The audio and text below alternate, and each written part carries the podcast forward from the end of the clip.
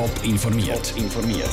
Das Radio Top Magazin mit Hintergrund, Meinungen und Einschätzungen mit der Sarah Frataroli. Wie die Ermittlungen nach dem gruseligen Leichenfund im Toggenburg genau ablaufen und wie sich Autofahrer nach dem wiederholten Unfall mit Wölfen richtig verhalten, das sind unsere zwei Themen im Top informiert.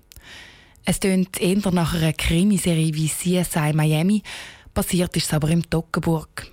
Kirchberg im Kanton St. Gallen hat einen Spaziergänger gestern einen richtig gruseligen Fund gemacht. Er hat am Waldrand eine Mannenleiche in einem Plastiksack gefunden. Die Polizei ermittelt auf Hochtouren, um herauszufinden, was passiert ist. Eine besonders wichtige Rolle spielt in so einem Fall der Rechtsmediziner. Patrick Walter. Der Rechtsmediziner ist nicht der Erste am Fundort von einer Leiche, er kommt erst ein bisschen später zum Zug. Zuerst suchen nämlich die Polizei und Kriminaltechniker alles ab. Dann erst widmet sich der Rechtsmediziner am Toten, erklärte Daniel Wieler vom Kantonsspital Graubünden, seit 36 Jahren Rechtsmediziner. Zuerst beschafft man sich einmal einen Überblick. Dazu wird man auch orientiert, was äh, Kenntnisse sind bis zum jetzigen Zeitpunkt. Und dann werden in erster Linie einmal die Befunde erhoben, die helfen, die Todeszeit festzulegen.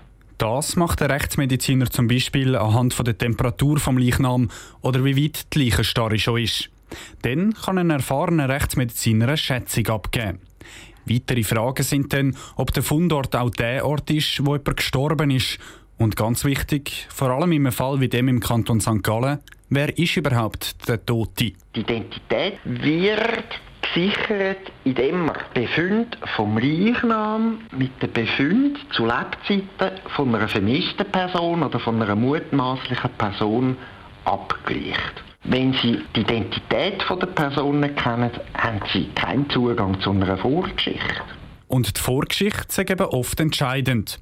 Weitere Hinweise gibt dann natürlich die Obduktion, also die innere Untersuchung der Leichen, die nicht mehr am Tatort passiert. Dort äh, gibt es je nachdem noch besondere Untersuchungen. Zum Beispiel wird im Blut nach Giftstoff gesucht, erklärt der Rechtsmediziner Daniel Wieler. Dann wird das Ganze zusammengeführt, äußere Befunde, innere Befunde, das, was man über die Todeszeitschätzung herausgefunden hat, über die Identität. Und das Ganze gibt dann ein Gutachten. Mit dem Ziel, dass der Staatsanwalt nachher versteht, was ist da passiert. Der Rechtsmediziner Daniel Wieler im Beitrag von Patrick Walter. Im Fall von Kirchberg im Kanton St. Gallen sind die Ermittler aber noch nicht so weit. Die Identität und Todesursache sind noch unklar. Gerade zweimal in einer Nacht hat es im Bündnerland geklopft. Und zwar nicht einfach mit Blechschaden, sondern gerade zweimal in der kürzesten Zeit sind Wölfe überfahren worden.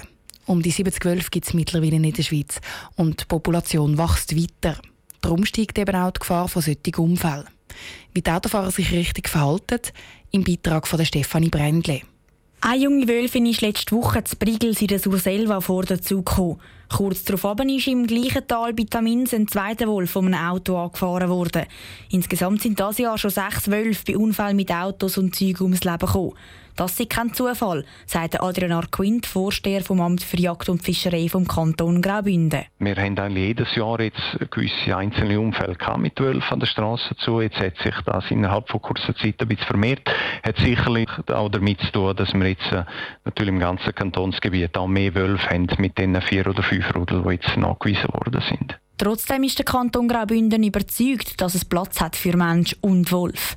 Um solche Unfälle zu vermeiden, müssen sich die Autofahrer über den Winter einfach an ein paar Regeln halten dass man Geschwindigkeit anpassen tut. Sobald es auch dunkel wird in der Dämmerung ist die Gefahr sicherlich grösser.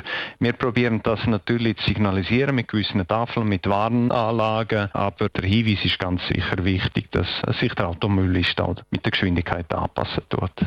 Und das vor allem jetzt im Winter. In dieser Jahreszeit kommen die Hirsche wegen vielen Schnee auf Futtersuche, nämlich von den Bergen in die Täler runter, und die Wölfe die wandern den Hirschen dann nach. Aber egal wie gut die Autofahrer schauen, ganz ausschliessen können wir solche Unfälle nie, sagt Adrian Arquint. Und alle Strassen und Zugleise im Kanton einhaken ist auch keine Option. Falls doch einmal etwas passiert, gilt schnellstmöglich entweder der Kantonspolizei anrufen oder einem Wildhüter in der Nähe, dass man das Tier auffinden kann und wenn es noch leben sollte, dass man es erlösen kann. Aber die Chance, um mit dem Auto einen Wolf zu überfahren, die ist doch recht klein. Zum Vergleich, im Bündnerland gibt es jedes Jahr um die 700 Unfälle mit Hirsch. Mit Wölfen sind es dieses Jahr sechs. Gewesen. Der Beitrag von Stefanie Brändli. Die beiden jungen Wölfe, die vor ein paar Tagen gestorben sind, die sind übrigens nicht aus dem gleichen Rudel. Gewesen. Die Bündner Behörde vermutet, dass einer vom Valgronda und der andere vom Galanda-Rudel war. Top informiert, auch als Podcast. Mehr Informationen gibt es auf toponline.ch.